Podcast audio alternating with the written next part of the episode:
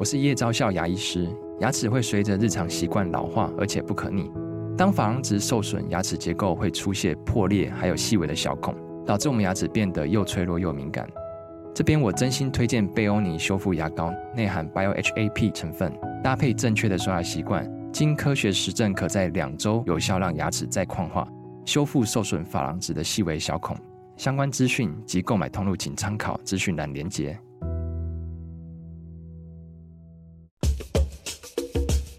你要泡什么？要泡茶、泡咖啡，可不要泡沫经济；要泡泡糖、泡泡澡，可不要梦想成泡影；要泡菜、泡饭、泡妞、泡书本，就不要政治人物跟咱们穷泡蘑菇。不管泡什么，张大春和你一起泡新闻。台北 FM 九八点一 News 九八九八新闻台。今天进行的单元，我们的老台北。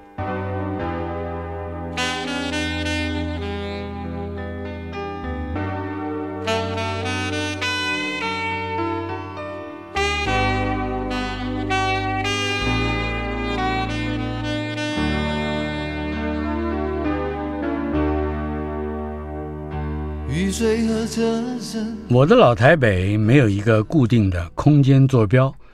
它在我们始终无法全然忘掉的往事里，我们的老台北则来到了第一百一十一集，继续邀请到京剧名伶、京剧梅派传人魏海敏，京剧艺术文教基金会董事长，以及京剧百变女王，她就是魏海敏。嗯，从这个头衔就知道，他不只是演出，是演员。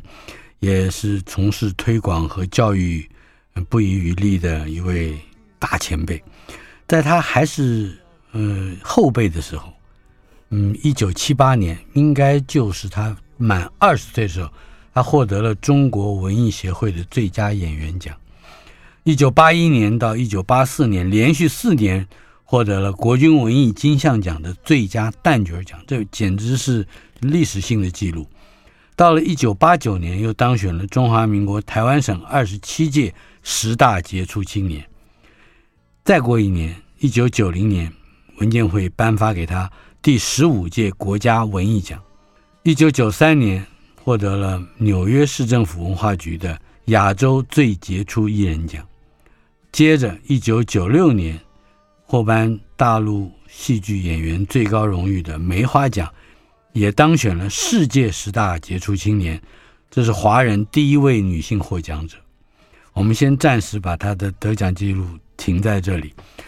刚才，嗯，我们我们在讲这些得奖的记录的时候，我也同时在回想我在干嘛，我在干嘛。发现我只能想啊，我那时候又看魏海敏演出了哪一个戏？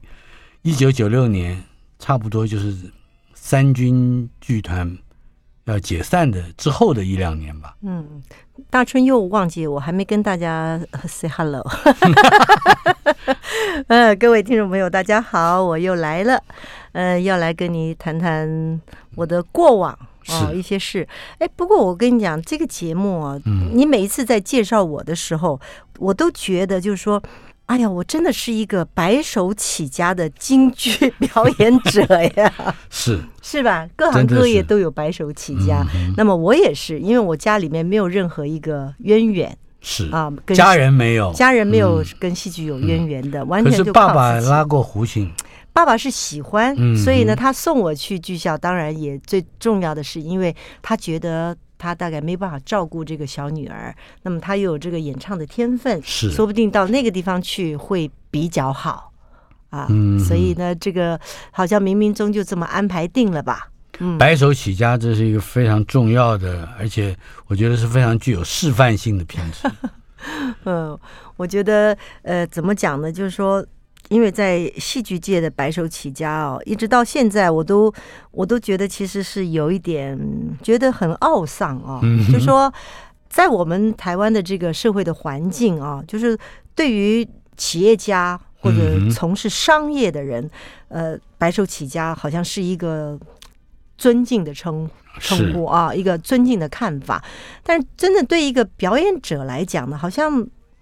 感受并不是那么样的崇高，嗯、是啊，所以我就觉得说，这个戏曲这个行业啊，其实它真的有存在的必要，只是说我们国人是否有看戏的这种习惯、文化准备，或者说是对艺术的一种境界的一种追求，嗯、因为这种其实追求就是一种精神上面的一种领域嘛，对不对啊？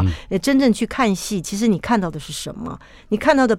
不仅仅是那个剧情，不仅仅是那个角色唱一句很好听，它应该是可以引起一些共鸣，得到一些一一些反馈，然后你自己也得到一种净化。比如说你坐在剧场里面哭的时候，其实你你不是真正哭那个主角，你哭的是你自己的生命啊。所以我觉得演戏这件事情啊，真的是一个怎么讲呢？是一个一直在在人的生命当中，可以说是一个很重要的。一个环绕式的一种安抚，或者说是呃，是一种对你的人生的一种提点。嗯嗯，在上礼拜的节目里面，您曾经提到好几位对您来讲有重大影响的老师。嗯、是，呃，可是，在选择这个行当，就是比如说青衣花旦，嗯、在在选择这个行当的时候，或者说那些给您说戏的前辈们。是如何在最初的阶段诱导你进入到你刚才提到的，嗯，包括最简单的情节、故事背景、人物性格以及故事的情感。好，你说的就是一个教学过程嘛。那那时候我我们在小海光的时候，有一位老师，她叫周明欣，嗯啊，她是一位女士。那么她不是呃正规的科班，她是应该是在。过去在山东的时候，他他在那个家乡的时候呢，是有请人来教课。嗯、那么他啊是一个非常聪明的，而且也很绝。他又会唱青衣，又会唱老生，嗯、然后四大流派他都会唱，啊、小生他也会唱。是他自己以前上台都是登台都是唱老生，也唱小生，也唱旦角。然后他最棒的，他会拉琴啊，所以我们学戏的时候特别学学得快。就是老师教你这一句啊，他只要一拉胡琴，哎，你上了胡琴你就学会了，很很快。是，哎，所以呢，我在跟韩妈妈学学习的时候啊，她一直就说，哎呀，就说我学的很快。他说他们这个就是我们原原本的唱青衣的这个班子里面，大概有四五个，嗯，他说都是呃这个石灰钢筋啊，就 说进进不去了啊，就这意思。但是我呢。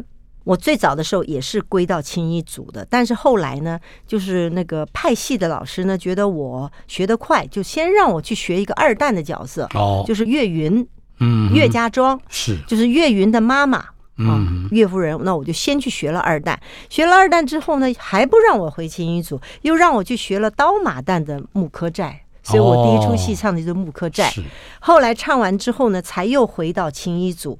这韩妈妈才这个很很开心，她原本都很伤脑筋，因为她说她那几个都是要学很久很久，一出戏要学一两个月。嗯哼，我呢大概一个一周，我一周两周就可以学一个戏。嗯，所以速度很快很快。对，那因为我们那时候需求大。是，他需要赶快学会。然后我们，因为我们不是刚刚讲说，这个小海光是最后一个成立的这个剧剧校嘛啊，所以呢，这个就是大家都在这个关注，嗯，小海光的这整个的培养的情况如何。所以呢，我们跟着大海光到台北来演出的时候呢，我们都是起码一半一半，就一半是大海光的戏，一半是小海光的戏。是，对。在上个礼拜，您也约略提到当时的一些剧校的背景，比方说，我在我的印象里面，甘城就是宪兵司令部的剧校，呃，是呃明陀，哎，明陀连连勤的，连勤的，对对，是吧？前身啊，对，还有当然陆海空，还有什么大碗，嗯，大碗，呃，这这些都是我我以前都不知道，这都是这个，可是这个他们每一年都要比赛的吧？没有比赛是后来就是说。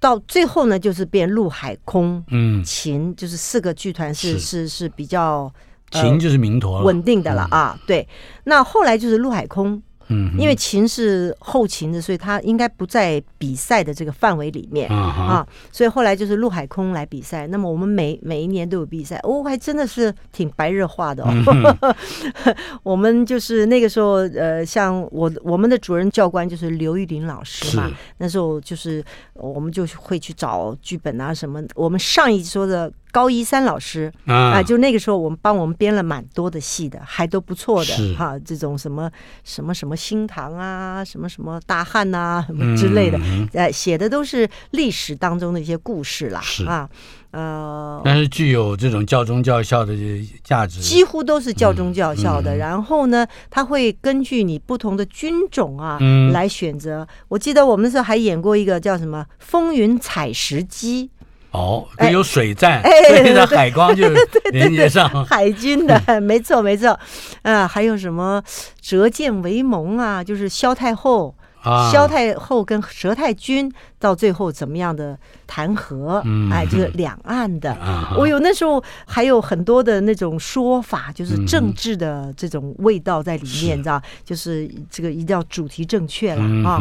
那所以呢，呃，那个几年的那个戏呢，还真的是很热闹，很热闹，非常热闹，而且台上热闹，台下也很热闹。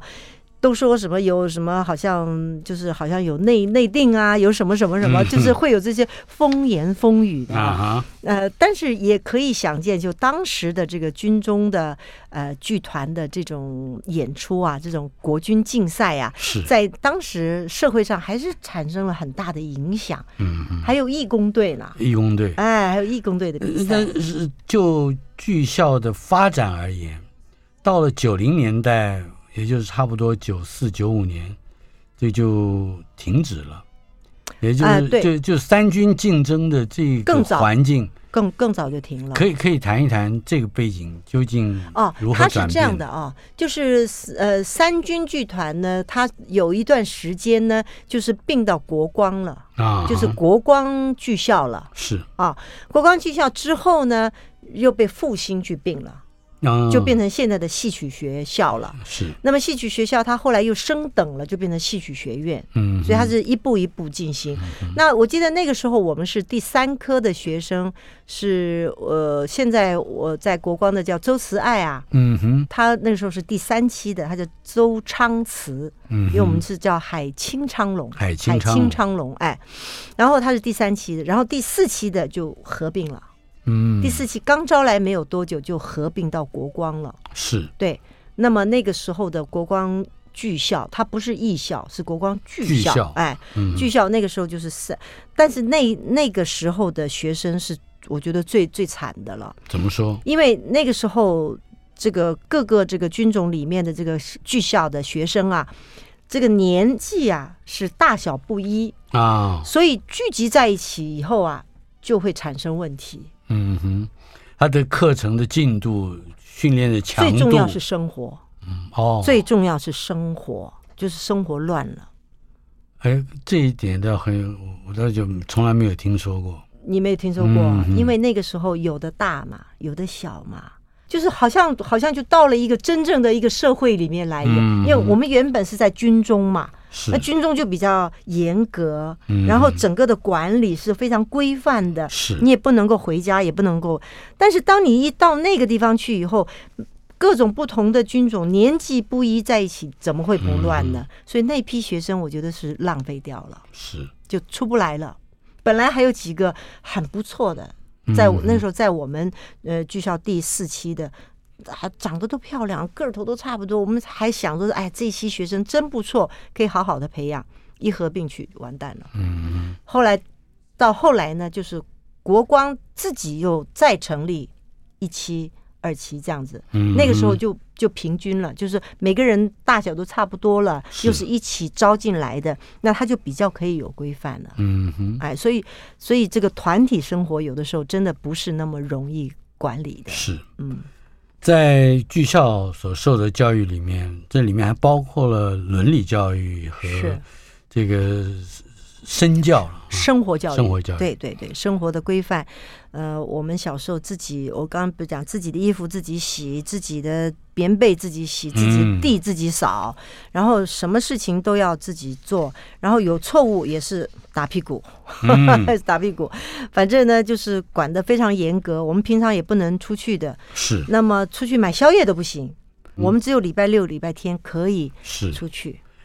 刚才我们嗯，差不多岔开了一个话题，那就是。您对于自己的行当，嗯，这种青衣，嗯，在教学的过程里面，或者在学习的过程里面，嗯，是如何去认知这个行当，以及去切磋、琢磨，究竟怎么去掌握这个行当里面最重要的特质啊？那么最早呢，就是来。就是老师会来看学生的资质怎么样，嗯，那么我，但是我记得我那个时候其实蛮想唱老生的，因为我大嗓很好。啊。啊，那么我也会跟着 跟着这个这个哼老生的这个唱腔，但是后来这个王志斌老师就说，哎，这个唱青衣比较好，呃，扮相又漂亮，然后赚钱比较多哦。我记得那个时候我好清楚，他是跟我开开玩笑这种方式讲，那我就说好好，那我就我就唱青衣吧，啊，就这样。但是呢，呃，后来我不是又去学了其他的这个刀马旦啦，嗯、学二旦啦，是啊，到最后才回到青衣组。但是我觉得这样子的一个一个插曲呢，让我呢在武功的部分，就刀、嗯、刀马旦的部分，我也涉猎了，所以呢就有了可以说文武全才了。嗯，我都我都能唱，然后我老生也会唱。哦，我记得我听过您唱一次，就是年底封箱戏。啊、呃，是是，是反串的，对对对，我我老生戏还唱的不少呢。嗯、哎，老生戏，那时候我们反串嘛，我唱过这个《空城计》啊，那、嗯、虽然这只有当中一点点啦。然后我记得我还在大海光的时候，前面周瑜哦，后面孔明，不得了，小生跟生群英会里面、嗯、啊，群英会里面我前周瑜后接那个借东风的孔明，嗯，嗯，也就是说，反正哎呀，那个时候也。怎么讲呢？比较没有什么，没有什么标准啦。就是你这个，你这个剧团里面有这些老师也很鼓励你。那么你有这个本事，你就唱好了。嗯，你看我在学校里面，我又唱锁麟囊，又唱红娘，呃，又唱什么金盘道，我什么都唱。嗯啊，反串戏也是一天到晚，我们只要到封箱，一定反串戏，因为票房会比较好嘛。是。大家已经把它当做一个综艺节目来看，对 大家都很喜欢看这个。但是，一直到了这个一九九三年之后，不是两岸开始这个交流了，是就大陆有剧团来了以后呢，就开始呢，这个我觉得剧团就比较有规范了，就是说流派这件事情呢，就开始比较被重视了。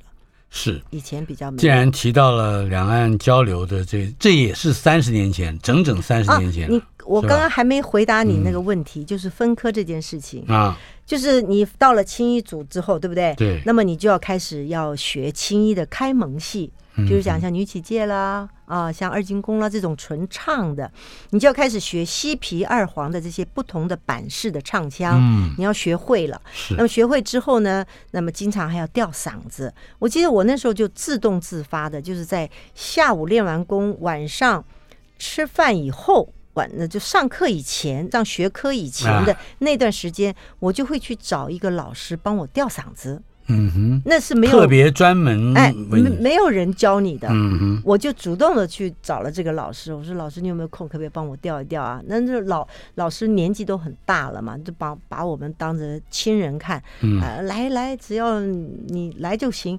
每、嗯、每天我就会找他去吊嗓子。嗯哼，哎，怎么个吊法呢？就是你会的戏呀、啊。唱一遍给他听，唱哎、呃，就唱一遍，嗯，哎，那么唱一遍呢，那当然你的嗓子呢，就是呃小小的时候嗓子比较飘，就等于说不厚，嗯，那个底蕴不厚，所以你多调呢，而且调门压低一点呢，你就会把那嗓音压的比较厚，嗯，而且呢，很绝的，就是我们在在唱戏的这个过程里面啊，就是经常我们会哑嗓子。是。哑嗓子呢，就是就是好处了，就是你是就是这个瓶颈就过了一个瓶颈了，啊，反而哑，反而是好的，就是你唱唱唱唱唱，哎，唱了一段时间之内，哎，觉得嗓子不对劲了，好像 又不舒服了。那你过了这这一个关呢，哎，嗓子好像又进步一块。是，就等于说我们说铁杵磨成绣花针吧，嗯、就这个意思，就是嗓子呢。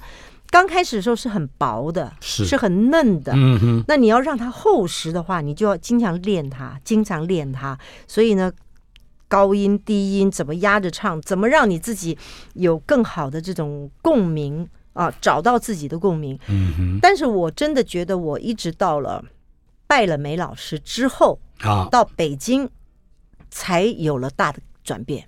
拜了梅葆玖老师，对，对嗯，对，正式的成为梅派的传人。啊、呃，对，对了，讲到这一点，一九九三年开始有这样的交流，是到现在是看起来整整三十年了。嗯，呃，在一开始的时候，在台湾还不是那么说哪一派哪一派，但是他有一个有一个混融的接受的能力。嗯，那这种能力跟你后来去专注于一个家数一个派别。去做精深的打造深造啊，是这中间有有一些方法上的不同吗？呃，非常不同。就是我们呃，先讲说学生味儿好了，嗯，就是你所有的学戏的人刚开始学都是学生味儿，因为这个还没有流派的问题，就是、嗯、就是京剧，就是京剧从古到今，这个这个一一两百年的这种表演呢，是很多老师就是。老师去跟老师学嘛，嗯哼，啊，老师再去跟老师的老师学嘛，就是每个人传承下来呢，每个人自己有一套东西。那么至于流派呢，那是那是要等到四大名旦了，在一九二七年选出的四大名旦，他们开始建立了自己的风格、自己的表演、自己的唱腔、自己的戏以后，才开始有这个所谓的流派这件事情。要不然的话，一般的剧团里面学的都是杂的东西。是，嗯。那么这个杂的东西呢，也不能说它是不好，而是说因为你是杂的，你今天唱这样，明天唱那样，嗯，没有人会认为你可以树立你的风格，嗯，没有办法，是啊。那么我们小时候也是这样乱乱唱嘛，但是我们唱的也是有了流派的，有板有眼的，哎，就是它是有流派的这个这个传承下来的嘛。嗯，因为我刚刚讲是一九二七年选出的四大名旦嘛，所以从那个那个时候开始，这个四大名旦创造了。所有的戏呢，就是慢慢传承下来。那么我们后后辈的人当然就是这样子学下来的啊。嗯、那么只是说你在学的时候呢，教你的老师他也是在学嘛，嗯、所以他也不见得是到位的，啊、他也不见得很地道的。是，所以呢，你真正去拜老师这件事情，那就非同小可了。是，就等于说你所有的毛病、所有的习惯都要改掉。因为你已经拜师了嘛，嗯、对吧？你就要完全去遵照每一派表演的规范了，完成这个家数。这个就是跟你以前所学的东西完全不一样了。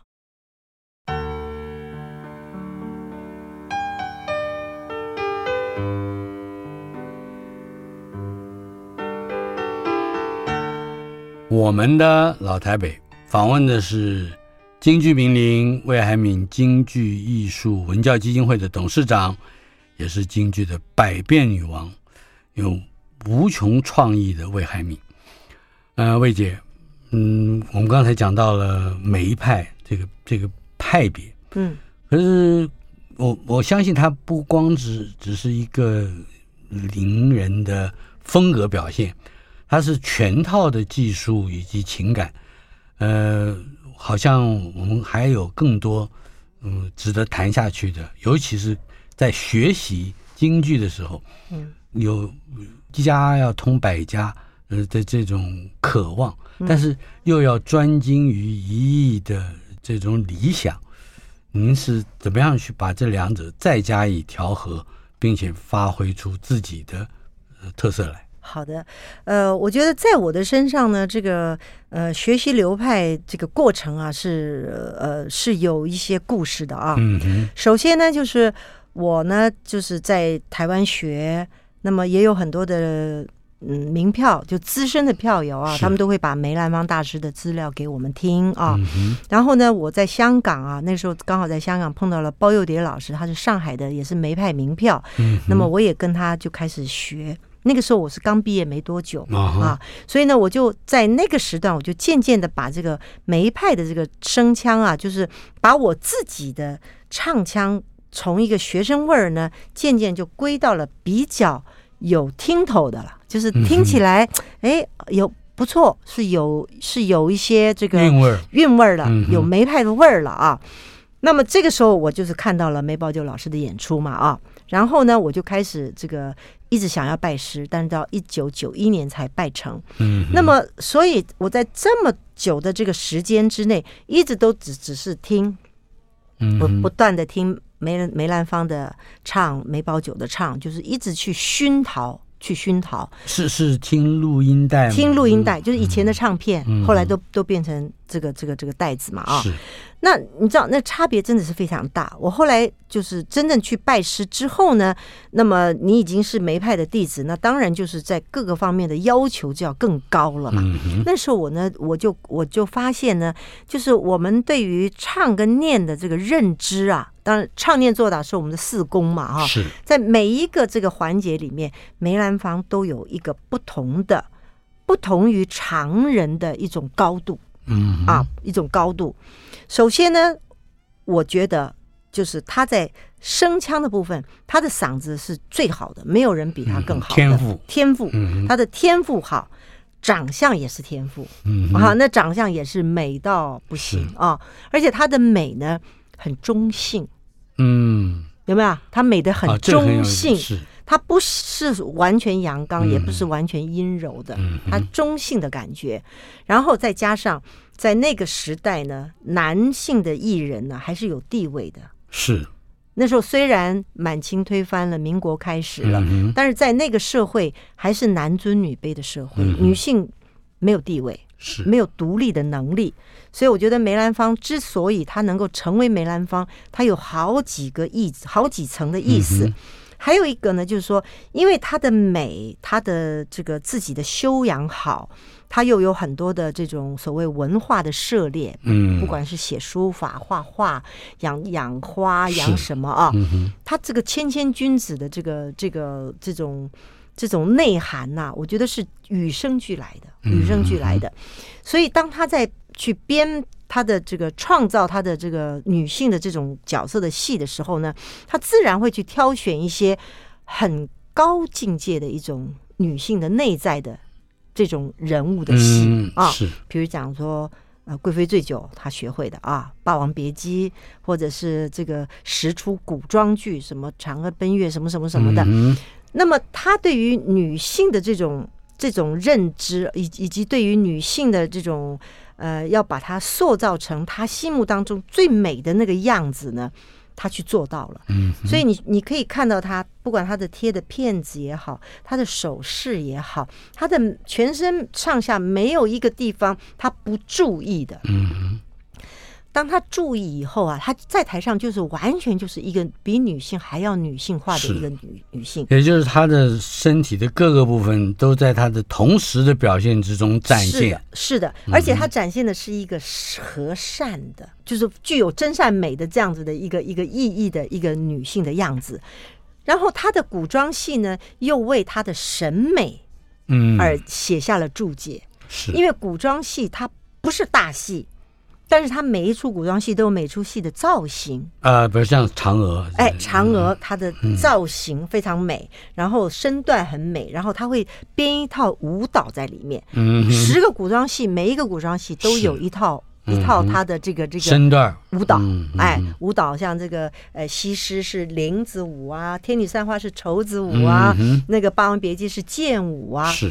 那么这个审美啊，就让他在舞台上面立住了角色。是。就是这个人物立住了啊。所以这个人物立住之后呢，他自然而然的他就形成了一种风格了。是。所以，呃，我们就说梅兰芳大师的戏是非先即后。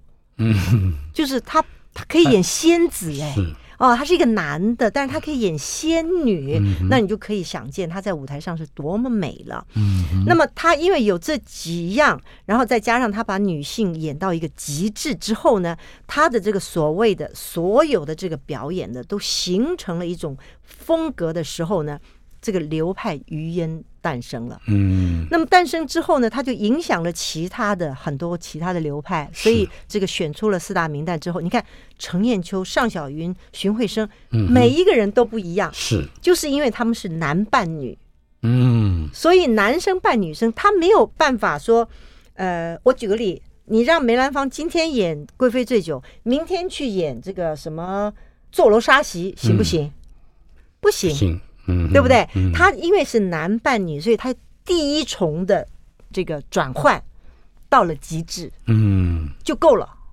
我是觉得他在那个时代就是造成了那个风格之后，他就是他的极致。所以他把女性的一种理想的圆融状态对创造出来了。所以这你讲的坐楼杀席，这是一个很妙的对比啊。嗯，就是没办法了，没有办法，他完全没有办法进不了市井。对，而且呢，就等于是说梅兰芳她。演的女性呢，就像她自己这个人一样，嗯，就好像我魏海敏，我是这个人，是。那么我这个人是怎样怎样怎样的一个人？那么所有的角色在她的身上都变成是梅兰芳，嗯哼，对不对？是啊。那么也就是说呢，她的这种所谓的这个这个性别的转换到了这个极致之后呢，他的这个角色啊就形成了风格。但是你看女性演员就没有办法做到，嗯，就像你。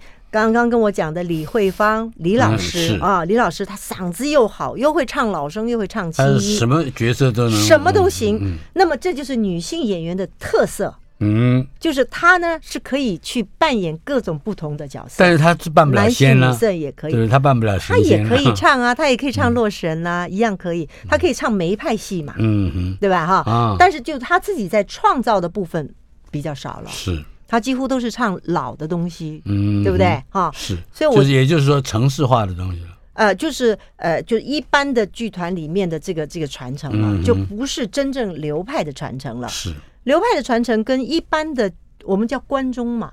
嗯，就是一般的人的流传的东西，跟真正流派流传的东西是不太一样的。嗯，所以你就一定像我那时候去学戏，就近身去观察之后，我就发现很多很多的东西都不是我的理解范围啊。就是真正到了梅剧团里面，很多的很多的不是我一个人呢，就是整堂人，嗯，所有的角色他都是针对梅派。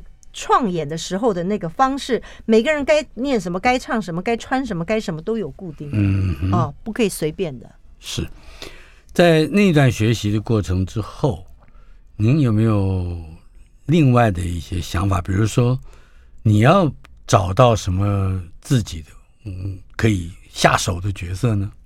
当然有了，但是你知道我呢，其实真的是一个刚好是相反的，嗯，我是先做了欲望。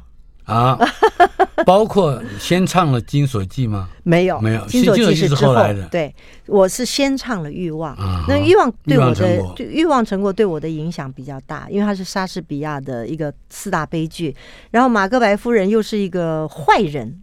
就是一个一个常规里面说的一个坏女人的形象，哎，这个什么心计很深呐、啊，哦，城府很深呐、啊，然后要叫她丈夫去杀人呐、啊，哦，这绝对不是一个呃传统这个中国美德的这种女性应该有的，嗯、不，会不会是梅兰芳想要塑造对对变身的对象。那么那一次呢，我也是误打误撞的跟吴兴国去演了那个戏了，那么。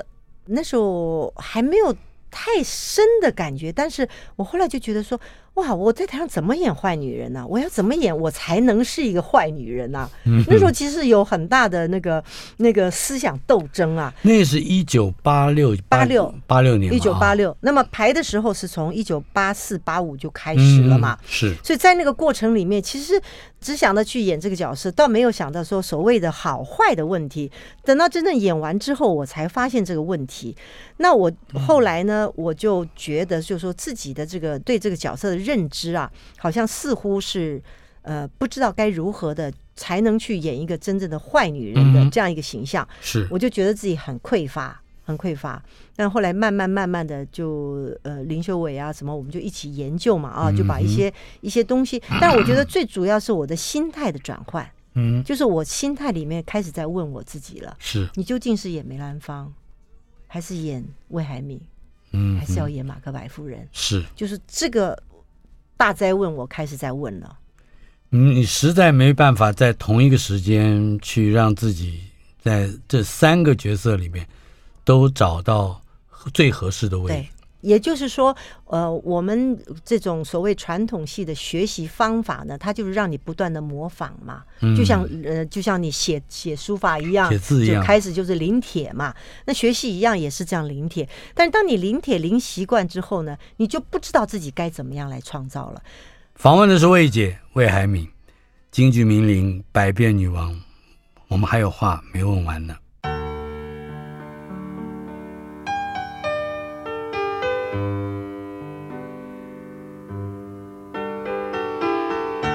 我们的老台北，访问的是魏姐，京剧名伶，百变女王，也是梅派最重要的传人。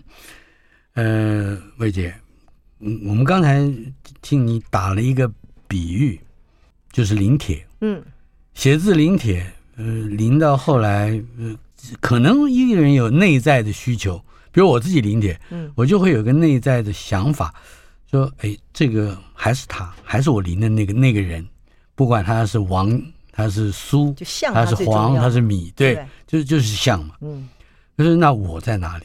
对，呃，同同样的道理，反过来问，呃，如果是有我在，那他，我我我怎么？对，我就是我怎么把他融好的时候，你你怎么去创造自己？对，是不是啊？哎，我这是大哉问，我觉得这个真是一个大灾问。那那个时候我就我就心里就在想，说我究竟我究竟是要要做什么？你到底身为一个演员，你到底要做什么？嗯，你难道一直在模仿吗？是。那所以那个时候我开始有了一个改变，是觉得我觉得这个是这个社会有很大的变化，我觉得我我可以试着尝试着。我去去演像像马克白这样子的一个戏啊，嗯、那么我改变我自己的戏路，那这绝对不会违反说我再去演梅派戏的那种纯度，嗯、我觉得是不会改变我的。是啊，那么但是呃，坏女人的这个形象其实。刚开始最重要的还是一个自己内心的那个，就觉得 就觉得说自己要演的这个坏人之后，是不是观众就把你当坏人了？不这个是老观念会这样子想，是，是会这样，对不对？而且坏女人或者说坏负面的人物，他也有一个深度，是去召唤着你要去去演的。就等于是说，这个戏呢演起来呢跟老戏是不一样的，嗯，它整个的氛围不一样，所以我还蛮蛮享受那个那个点，然后。还有一个很重要的，就是我们在演这个《欲望成果》，我最后这个夫人她还是发疯了，嗯、是。她还是因为她怂恿丈夫杀人，但她后来还是受不了自己内心的谴责，她发疯了。嗯、所以这个又回到了我们中国，又回到了中国女性的一种、嗯、一种特色，是。就是说你虽然坏，但是不是真的骨子里面的坏。而是你有一些意识啊，想要怎么样，想要怎么样，结果你坏。但是你真正碰到这个问题的时候，你还是回到自己的最原始的一种对人的看法，嗯嗯对天地的看法。那么后来我反正我就是决定了继续参加这个剧组，是，所以才会有之后这么多年的我们到国外去演出。但是呢，我是演完这个之后，我到了九一年才去拜师的。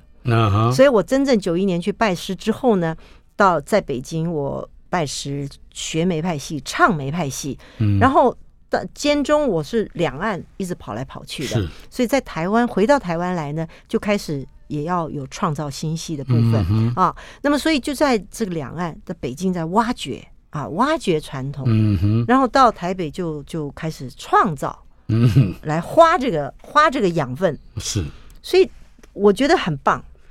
哎，可是正好我刚我们刚才举过一个例子，《金锁记》。对，《金锁记》里的曹七巧，这坏啊，呃，但是他他坏的是有他的深度的，是，嗯，包括他的这个各种性格上面的问题。对，那这个怎么去用梅派的表现，或者说梅派的领悟，嗯，去加以映衬，或者是去发扬呢？呃，其实说到这个部分呢，我自己也不十分十分的了解啊，嗯，因为我永远也没有办法在舞台上看到自己，我看到的都是透过都是看 DVD 才、嗯、才能看到。但是当我在演出的时候，我是非常自然而然的就跳进了这个角色的内在里面。比如说曹七巧这个人物，他虽然是后面是这么恶，是这么扭扭曲的，但是呢，我会从他的一个。本源就是人的本源，去想，就是我，我是一个女孩子，我家里面卖麻油的，所以我的我的个性是好的，我只是喜欢跟别人。交流啊，就是我我很善善于社交，嗯、所以我这在我来讲并不是坏的吧，对不对？只是我选择了一个大家大户的，然后我嫁过去，我才想到原来我没想到我的丈夫是一个残废，嗯、所以我的这一生所有的愿望，所有的美好的，通通都没有没了。嗯、所以当没有了之后，他就想要去抓住一个东西，嗯、所以开始把情放在小叔子身上，然后开始把情放在。金钱上面，嗯、所以他是一步一步一步的踏上了那个不归路了。嗯、结果到最后，他虽然让他的儿子抽大烟，让他的女儿裹小脚，但是在他来讲，他是好意啊。嗯，他认为他们如果我不这样子做，他们就会出去把我的钱都花光，那我们三个人就没有流离失所了。所以我必须要把他们。框在身边，嗯、哎，所以呢，呃，当然他也有人性的弱点，什么嫉妒女儿啊，什么什么什么，嗯、这都有。但是你当你把它一步一步的演出来的时候，观众不会觉得他很可厌，反而觉得可怜、嗯、可悲。在这样一个既是创作，又是表演，而且还要运用一些曾经非常熟练的。嗯，技术表演技术啊，对，对，那你会会期待还有什么样更多的参与一个戏剧的设计吗？呃，当然有，我还有很多的愿望还没还没做到呢啊！但是你刚刚提到一个很重要，就是我们在传承，我在传承梅派的时候，嗯，当我在有一个创造创新戏的时候，那个那个心里面是是是怎么想的，还有你怎么做的，是。那我我是觉得啦，就是梅派艺术呢，它是我们京剧的一个最高养分的一种表演形态，嗯哼，所以呢，它是一个最正的。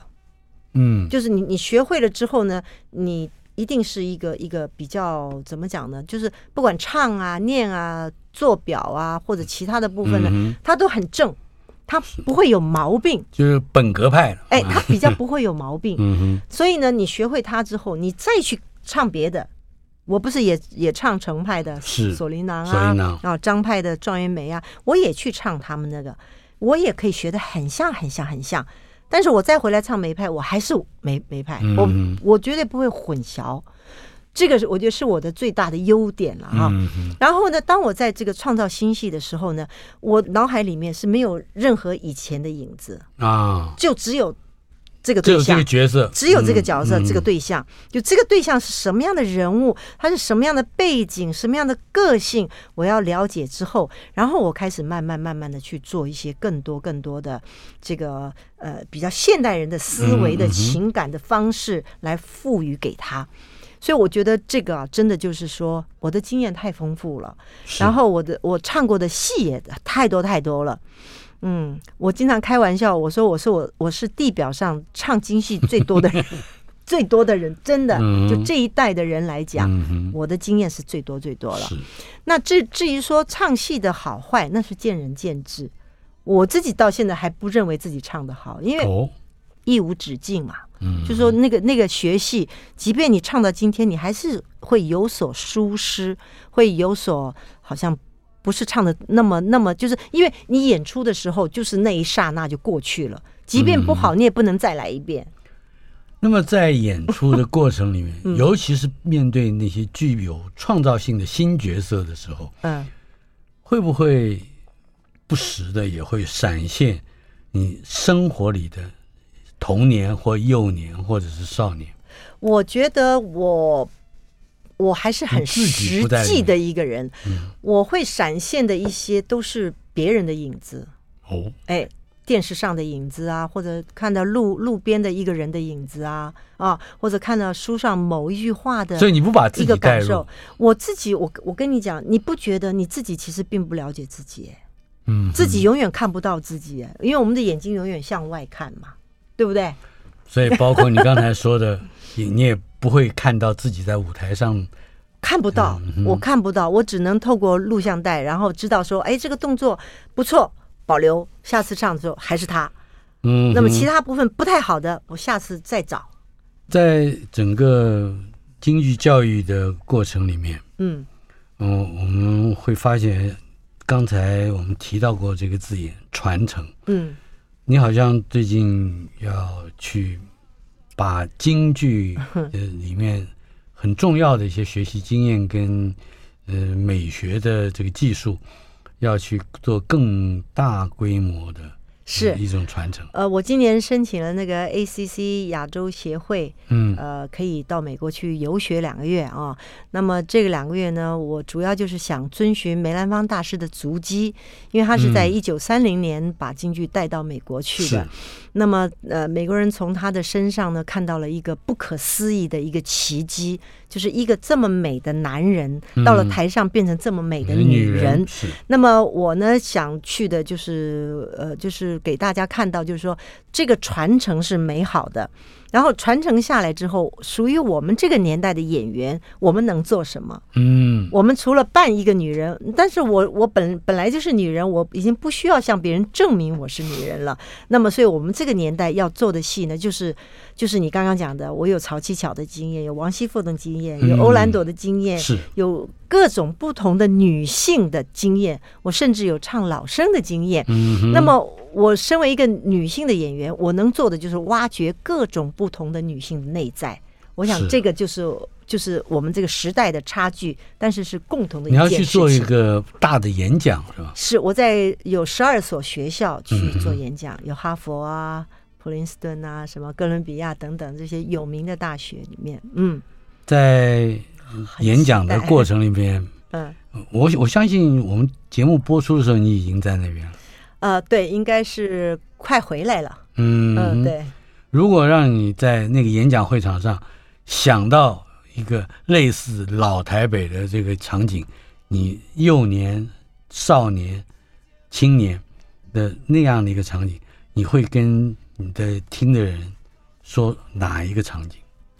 哪一个场景啊？会是你学戏的场景吗？我，我觉得还是演戏的场景。嗯，哎，因为我会有三段不同的，有贵妃醉酒的示范，嗯，然后有欲望的示范，有楼兰女的示范。就等于是说，呃，一个是传承，这两个是自己的创造。那么在这个创造里面呢，我们又跟东西方的不同的文化的这个剧本啊，能够连接在一起。所以这个是一个是一个很世界性的，是就是大家彼此之间如何的交流的这样。相信这也是呃台湾的京剧界一个非常重要的国际事件。谢谢魏姐，谢谢你，谢谢大正。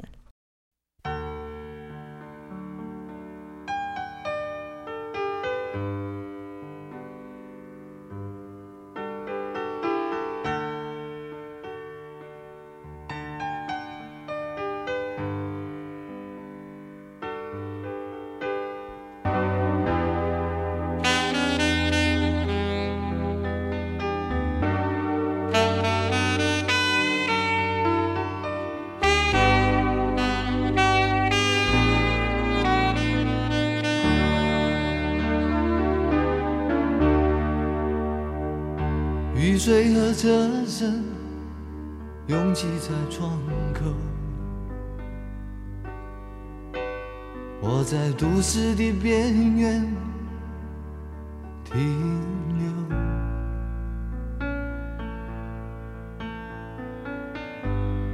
少年的往事在回忆中消失，三十岁。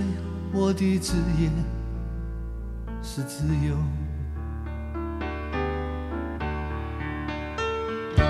勤劳的人啊，无聊的人啊，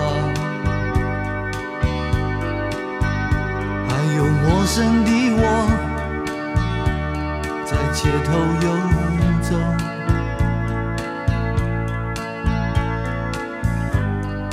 白色的墙柱。玻璃的黑幕，唱着改变社会的任务，告诉我。